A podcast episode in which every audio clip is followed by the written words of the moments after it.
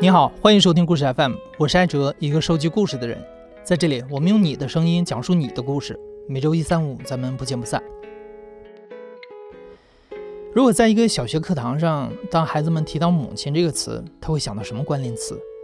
他可能会说给予、包容、关爱、无私。但在现实世界里，每一个母亲都有着不同的性格和不同的境遇。郝蕾主演的电影《春潮》的海报标语叫做“你和你母亲的关系决定了你和这个世界的关系”。今天我们讲的就是两个女孩和她们妈妈之间不太典型的母女关系，以及母女关系对她们个人人生的影响。这两个女孩在童年时期都和妈妈的秘密男友有过几年的相处时光，并且帮助妈妈隐藏了这个不可被外界所知的秘密男友。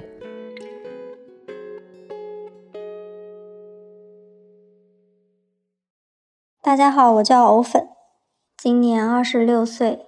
我今天要说的是一个我小时候发生的事儿。现在想起来，因为时间实在是有点太远了，总觉得可能像以前看过的一本书或者电影。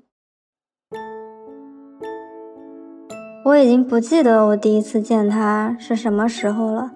在我上幼儿园的时候，我妈妈会时不时的带着我去见另外一个我不认识的叔叔，经常会带着我跟那个叔叔出去吃饭、出去玩儿。在我印象里，那个时候两千年之前吧，我父亲一直都是一个骑自行车上班的人，但是那个叔叔那个那会儿就有自己的车啊，然后也有自己的公司。我觉得他们关系不对，就只是说话上面，我觉得就已经过分亲密了。叔叔开车来我们家小区门口接我跟我妈，我妈会在家里精心打扮很久，化妆，穿好看的裙子，就心情很好，好像让我妈 重回少女的那种感觉，不像生活中那样，生活中还是挺妇女的，嗓门比较大的说话呀，或跟我爸吵架啊，但是如果是去见那个叔叔的话，他就会。就像一个女孩要去约会了的那种感觉，只不过她在带一个小孩吧。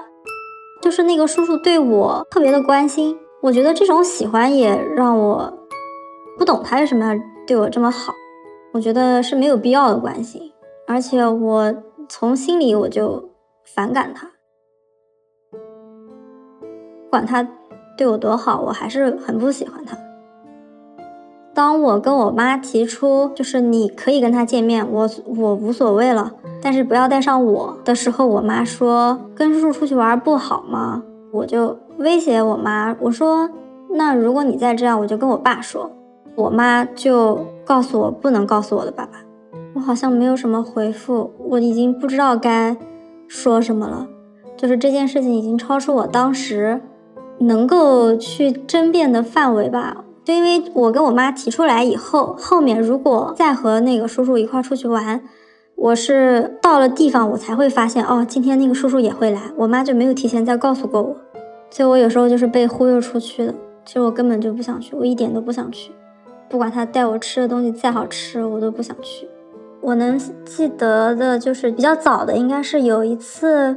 幼儿园大班，我在我爸爸单位，他们旁边有一个饭店，我正在那个饭店的大厅跳绳，然后我爸爸当时是和单位同事在包间里已经开始吃了，我正在跳绳，然后有一个人就从后面抱住我了，我一回头看就是那个叔叔，我当时吓坏了，我就想他怎么会在这儿，然后我立刻想到的就是我爸爸在里面。我很怕他们遇上，很意外的就是那个叔叔走进了我爸爸所在的包间里，然后跟我爸爸和我爸爸的同事敬了个酒，然后就走了。可能跟我聊了几句，我记不得聊什么，但是我当时心里想就是赶紧走，赶紧走。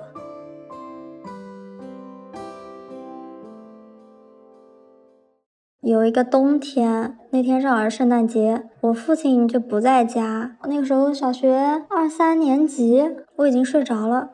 然后突然我房间的灯就打开了，我睁眼我就看到那个叔叔站在我房间门口，就跟我说：“今天是圣诞节，叔叔今天特意跑来，嗯，看看你，想送你一个圣诞节礼物。然后他说你可以把我就当做你的圣诞老人。”然后你有什么心愿可以告诉我，我就帮你实现。其实我当时是很生气，我觉得他不应该来我家里。但是我从小就是一个心里很有数的小孩，就是我好像可能电视剧看多了吧，我也不知道。就是我知道我妈妈和这个叔叔的关系是，也是一段很不好的关系吧。虽然当时可能不知道怎么形容，所以我很反感他。当他出现在我家的时候，我就觉得太过分了。我觉得我家。是他最不应该来的地方。嗯，他哪怕在大马路上，我看见他或者怎么样，我觉得 OK，那他可以出现在那儿，因为，嗯，那是一个公共场所嘛。但是我家他是不可以来的，我觉得这像一种底线。但他进来了。那个叔叔是一个很浪漫的人，因为其实在我二年级，从来没有想过要过圣诞节这件事情，然后同学朋友也没说谁要过圣诞节。我好像过圣诞节这件事情就是那个叔叔第一次提，所以我觉得他挺浪漫，然后也很大方，可能在我妈看来很幽默吧，比较像一个有绅士风度的大老板。我爸爸应该是不知道我妈带着我跟那个叔叔一块出去玩。我爸在我小的时候工作还是挺忙的，他正式工作下了班以后，可能五点钟左右会回家给我。用微波炉热一个饭菜，然后他又要去上班了，上到晚上十点半才回家。我的爸爸妈妈是北方一个比较穷的一个农村里的，然后我爸爸当时读书比较好，考上了大学，然后就分配到南京工作。但是我爸年轻时候是一个长得不太好看的一个人，但是我妈妈很好看，但是我妈家里条件也不好。可能因为我爸的工作比较好，然后他们俩就结婚就在一起。然后我爸就把我妈接南京来，而且我妈其实她也很明确跟我说过，就是觉得当时我觉得我爸的工作挺好的，可以去城里，然后我妈当时就愿意嫁给他，倒不是觉得他有什么特长。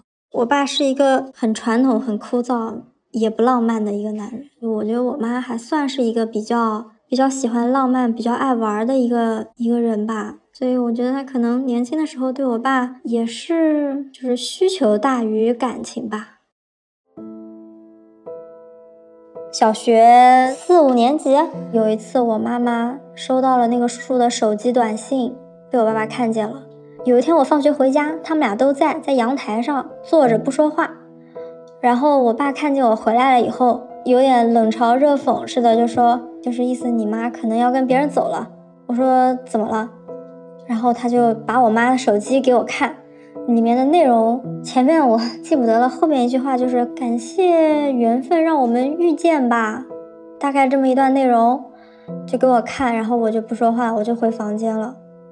我不知道该说什么，我也不可能跟我爸说，我说我知道这个人是谁或者怎样。我把手机放下，我就回房间写作业了。我可能哭了吧，我记不得了。然后我就听见我爸在阳台说。我为这个家付出已经很多了，我已经压力很大了。然后我妈还这样，她就很伤心。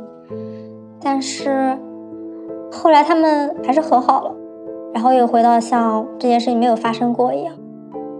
我小时候，我父亲他单位也有那些女同事嘛，会给我父亲打电话。就如果我觉得他们通话时间过长了，我就会在电话那头喊，就说我妈妈快要回来了。我会很着急的跟我妈说：“妈，最近我爸老跟那个女同事打电话之类之类的。”但是我妈妈的事儿，我是从来没有和我父亲说过的这个情况，从来没有。在我潜意识里，我觉得生存比情感重要吧，因为我父亲是那个比较能挣钱的那个人，我觉得我妈不能离开他。如果我父亲出轨了，我会告诉我的好朋友，然后会和我妈一起，嗯，把我爸拉回来吧。这样，我没有跟任何人说过我妈妈出轨过这件事情，好像我我真的没有听过谁跟我说他的妈妈出轨了，没有过，只有父亲的出轨和是否原谅他。那次我爸发现了那个短信以后，好像我妈就没有再带我跟那个叔叔见过面。就到了最后一次我跟那个叔叔见面的时候了。五年级的一个夏天快过完，到秋天的那个时候，然后有一天晚上，我妈晚上八点多回家，我觉得她很慌张，然后开始换衣服，就是洗脸、涂口红这样。我觉得她在梳妆打扮。过了一会儿，我妈她收拾好她自己，然后就到我房间来跟我说：“先跟我去看看叔叔。”我说：“我为什么要看他？”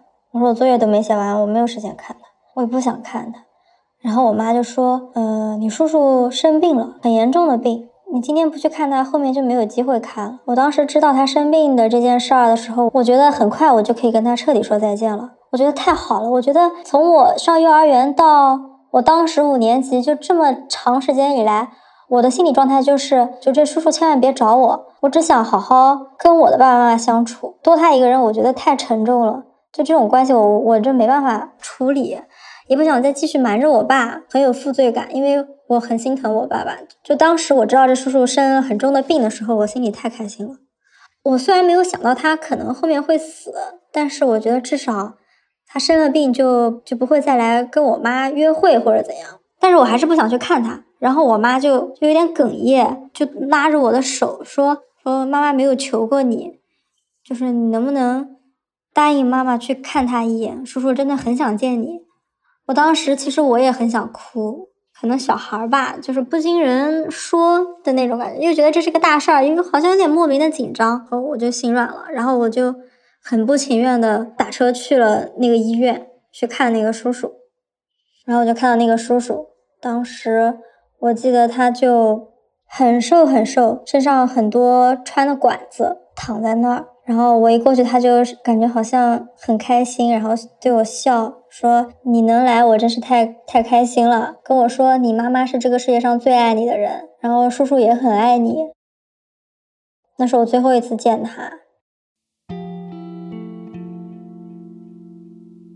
又过了一段时间，有一天我妈说要带我去吃饭，到了地方以后，有一个年轻的女孩在那个地方等我跟我妈，然后我们就一起吃饭。吃饭听我妈跟那个女孩聊天过程中，我听出来这个这个女孩是那个叔叔的女儿。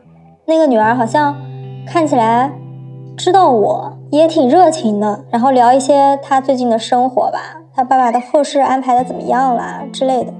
那是最后一次我从别人嘴里听到那个叔叔。然后当时我觉得就这件事情就就画句号了。直到上了初一，然后英语课那节课。嗯，好像是大概关于国外的一些习俗啊、文化啊什么的，然后就提到了圣诞节。然后我好像当时正在开小差，突然我们班同学就齐声说“圣诞老人”的时候，我被吓得一激灵吧，我甚至有有点眼睛发晕，然后我就很想吐，然后我就跟老师说我要去厕所，然后我就去厕所，有点头晕，然后。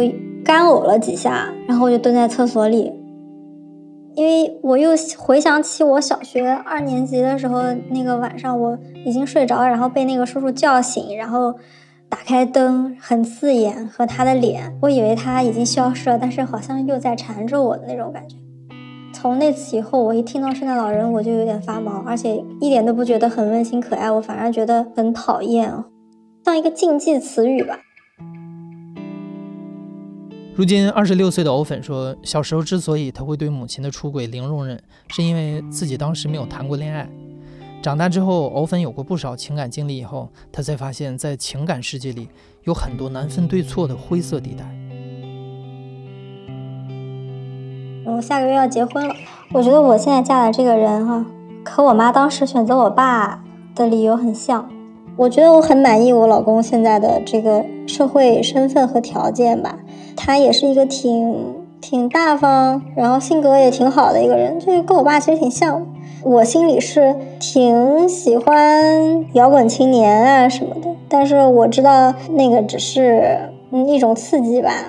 真正的过日子还是得找一个老实人。然后我现在的老公也是一个不是很懂浪漫的人。我妈其实经常能提到的就是，我觉得她觉得我爸一点都不浪漫，然后完全不是一个世界的人啦。在一起生活这么多年也没有办法改变啦，这种抱怨以后，我就觉得我也能理解我妈当时的这个出轨吧。我觉得我可能像我妈的一个小影子。我二十六了，我到了这个年纪，我就慢慢的能接受了感情中的开小差这件事儿。现在开始觉得我妈。年轻的时候有这么一段感情，我觉得是另外一种程度上完整了他的人生吧。我现在甚至觉得也挺好。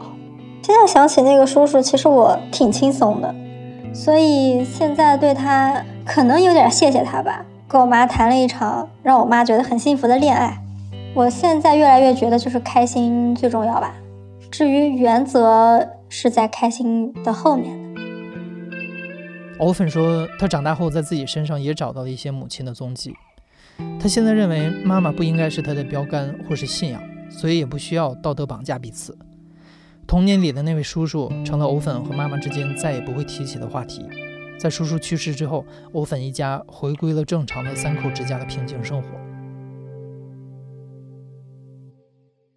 那今天的第二位讲述者小新的童年里，他的妈妈也有着这样一位需要小新去保密的秘密男友，但小新没有像藕粉一样去排斥过这个叔叔。成年之后，他和妈妈的关系也有着和藕粉不同的走向。我从有记忆开始，我父母就是离异的。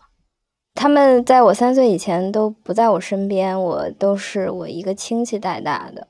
然后三岁以后，他们才回到我身边。回到我身边以后，就是有一天没有人跟我解释，突然有一天，我妈就把我带到了一个我没有去过的房子里。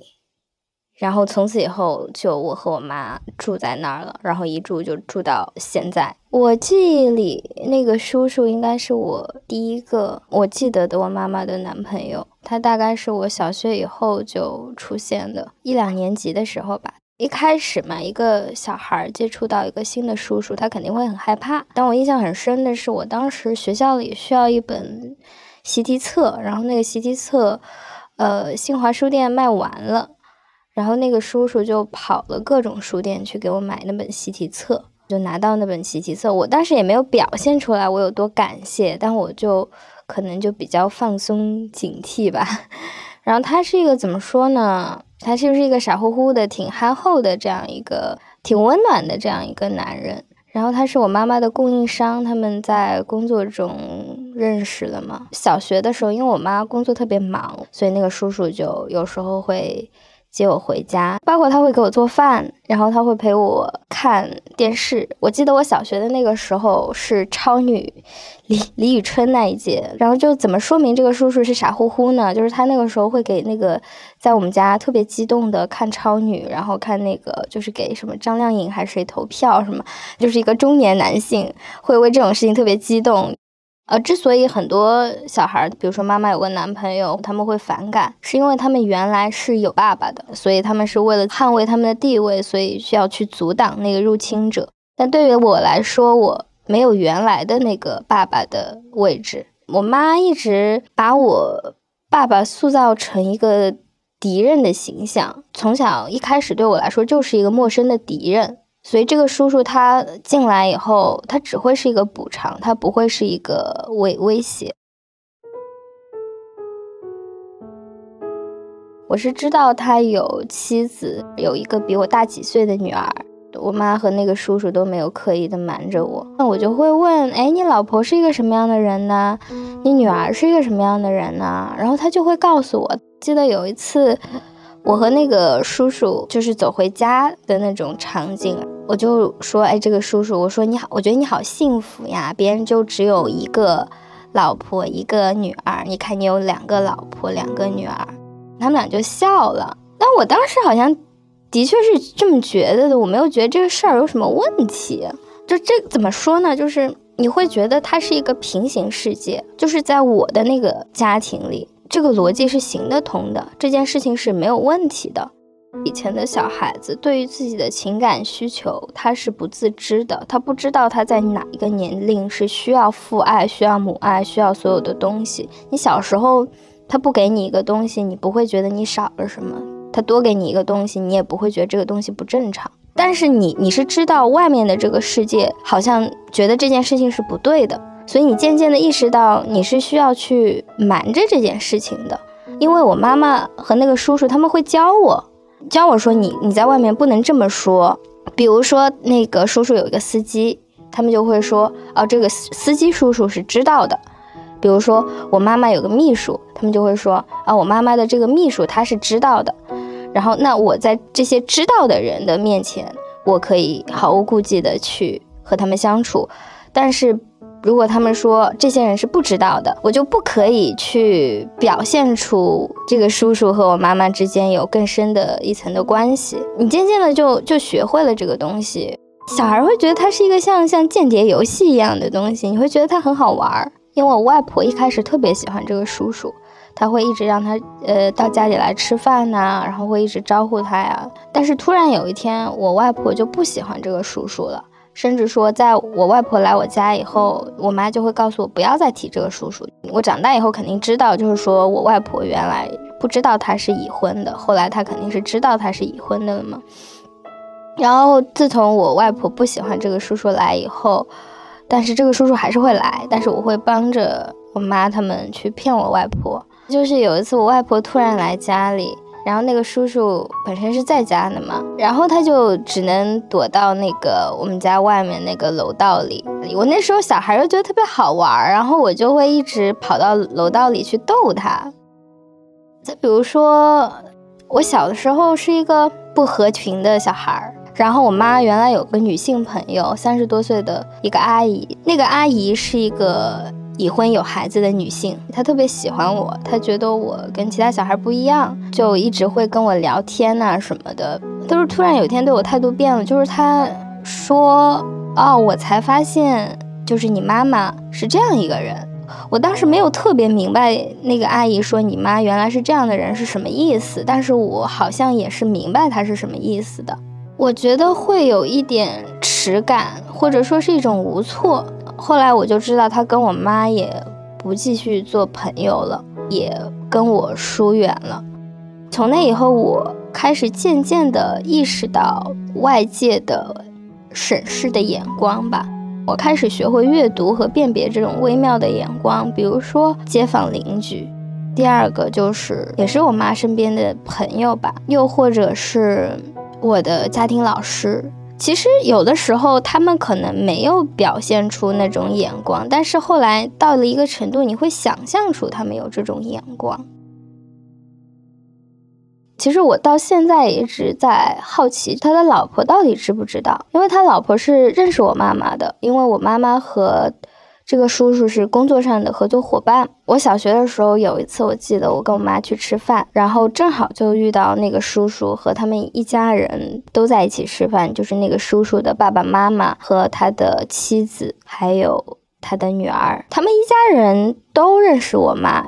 呃，那个叔叔的妻子就过来跟我说话，他那个阿姨长得特别的，不算是那种特别艳丽的漂亮，但是是精致且精明的长相，一米五几。然后小孩嘛，我就说，哎，你怎么长得这么矮呀？然后那个阿姨也没有生气，那阿姨就就哈哈大笑，然后就跟我开玩笑呀，就陪我聊天什么的。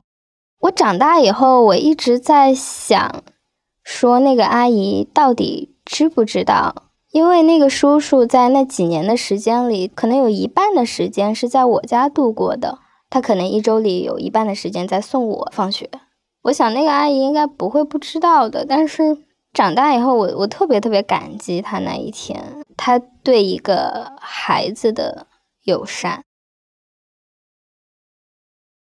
当我后来听到了我妈妈曾经的朋友非常不好听的评价以后，当我承受过那些东西以后，我回过头看，我会特别特别感激那个阿姨那一天的友善。我记得他是在我上初中以后开始渐渐消失的。记得有一天晚上，我已经睡睡觉了，我听到外面有人哭，然后我就走出房间，我就看到那个我妈坐在阳台的一张椅子上，然后那个叔叔跪在地上，然后他把头埋在我妈的膝盖里那样哭，然后我当时什么话都没有说，我就直接回屋睡觉了。我整个小学的状态是，我是会喜欢我和这个叔叔和我妈妈三个人的相处的。我会去因此瞒着所有人，到了初中以后，他就很神奇，你你好像就是突然有一天就是意识到这个道德上是不对的，然后我一下就非常生气，因为他在一个我并没有能力去判断的时候，让我去做了这样一个从犯，加上他后来有的那些男朋友真的很糟糕，从那以后我就一下子不跟我妈说话了。那对我妈是一个非常大的打击，因为我之前跟我妈关系特别好，我特别黏我妈，她会带回一个叔叔。但是我第一眼看到我就很不喜欢这个人，他会去要求我去和这个叔叔打招呼，在家里就变得我没有一个我自己安全的领域了，因为随时有陌生的人会进来，然后且这个人是让我感觉到危险的。他好像非常需要我去对这些叔叔友好，拥有一个顺从的、温驯的、可爱的女儿，这件事情对他来说好像是他整个女性魅力中的一部分吧。所以，当这个东西被打破的时候，他会很不开心。他会跟我说：“你为什么那么没有礼貌？家里有客人的时候，你为什么不去招呼他们？”我妈后来带其他的叔叔回来的时候，他们在客厅里聊天呐，看电影什么的。上大学前，我一直住在我妈家那个卧室里嘛，然后我伴随的回忆永远是我关着灯在那个。嗯，黑暗的、压抑的、逼仄的空间里的那种孤独和委屈，他们就在外面也不知道要坐多久，然后就搞得你得去，就是一直听外面的动静，就听到他们的这种交谈声和笑声，然后你就很希望那个声音赶紧停止，就是很希望他们赶紧从客厅撤离，这样你就可以。不和他们打照面的情况下去上厕所，但是呢，其实你也不能保证，因为很多时候，当外面的交谈声和笑声停止的时候，不代表他们就离开了客厅，很有可能就是他们在干些其他的你更不想看到的事情。然后后来我就会开始就会憋尿，甚至，嗯，小时候我房间里有个盒子，大概是那种香港进口饼干的，挺大的那种。大盒子，我有一个阶段，我在那一两年里，就我自己在房间里，晚上如果我想上厕所的话，就我宁可会尿在那个盒子里，我都不会出去。这件事情连我妈都不知道。我读大学是在外地读的，读完大学以后，我又回到了我的老家。就是其实我工作的性质适合在某一所特定的一线城市，不太适合在我老家。但是我还是回了我老家，待了将近一年的时间。因为当我大学毕业的时候，我身边所有的朋友，他们跟我说的话都是：哦天呐，我要步入社会了，我要从一个非常温暖的呃巢里面飞出去了，像一只小鸟一样去体验这个社会的险恶了。然后那个时候，我第一次意识到。他们都是从一个巢里飞出去，但我从来没有那个巢。我的家庭永远比这个社会险恶。我就是突然有一种非常强烈的想要撒娇的冲动。从小就会觉得我妈没有把我放在第一位。我就是希望回到我的家庭里，我需要他们对我进行补偿。我好像没有这个补偿，我就没有办法踏入社会一样。所以我大学毕业以后就在我的老家待了一年，我又回到了那个卧室，就我妈家里的那个卧室。找了一份，嗯，我觉得也就是先做着再说的工作吧。那一年的时间，我妈还是有个男朋友的。然后那个男朋友呢，他是二十四小时住在我妈家里的。刚开始疫情的那那三个月，都是我和我妈和我妈那个新男朋友三个人字面意义上的被困在了那个房子里，出不去。然后我就疯了，因为那个男的就是非常的。啰嗦，再加上他永远是跟我妈一起做这做那的，就感觉那个家里我是那个多余的。我是想回老家去寻求一些安慰，但是你又一次选择了一个男人，而不是选择我的感受。就有一天我跟我妈吵起来了，原因大概也就是我虽然不想明说嘛，因为我不想当着她男朋友的面明说，我那个时候可能就是表现了我的一些焦躁，然后我妈又开始就可能说我什么没有礼貌或者什么的。然后她在我房间里，然后我，但是我那一刻，我一下子我不知道我从哪来的力气，我就一把拽住了我妈的手腕，然后我就看着她的眼睛，我说，我说你给我听清楚，我已经不是十几岁了，我已经不是小孩了，你现在已经欺负不了我了，你听明白了吗？我然后我妈一下子特别害怕，然后她就想逃出去，因为我好像是说破了一个她自己不能接受的事实，但我不知道我哪来的力气，我就一直拽着她的手腕，我就不停的重复那句话，我说我已经不是小孩了，你不可以欺负我了，你听明白了吗？你不可以去扭曲事实了。然后后来我妈就崩溃了，就她当着我的面。扇了自己十几个巴掌，我我都看愣了。然后她说：“你觉得这样够了吗？”然后我也不知道说什么，然后她就走出去了。后来我把那个门关上，我在自己的房间里，我一下子我就觉得特别，就我以为我不一样了，我以为我这些年我出去我读过书了，我也不是当年那个自闭的无助的小孩子了。但是为什么我在这个房间里，我还是有一种有种穿越的感觉？我就觉得我好像还是那个非常无助的那个小孩儿。然后我和我朋友说了这件事儿，他跟我说了一段话，他说：“你知道吗？一个成年人的标志是什么？就是一个小孩儿，他饿了，他想喝奶的时候，他会哭，他会找奶喝。但是一个成年人，当他快饿死的时候。”他会选择把最后一口食物留给别人吃，然后他会转身走向荒野。他其实想表达的意思是说，我妈其实没有什么选择，她也希望他可以更好的来爱我，但是可能他就是一个需要感情生活的人。我是可以离开那个房子的，我是可以去一个一线城市工作的。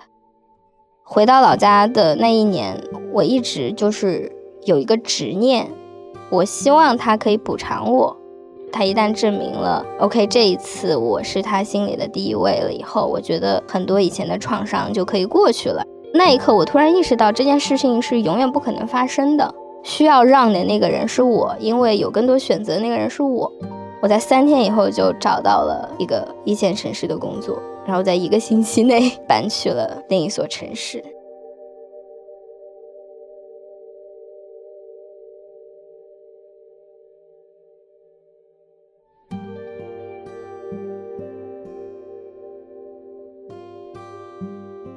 你现在正在收听的是《亲历者自述》的声音节目故事 FM，我是主播艾哲。本期节目由靖远制作，编辑刘豆，声音设计孙泽宇、彭涵、桑泉。感谢你的收听，咱们下期再见。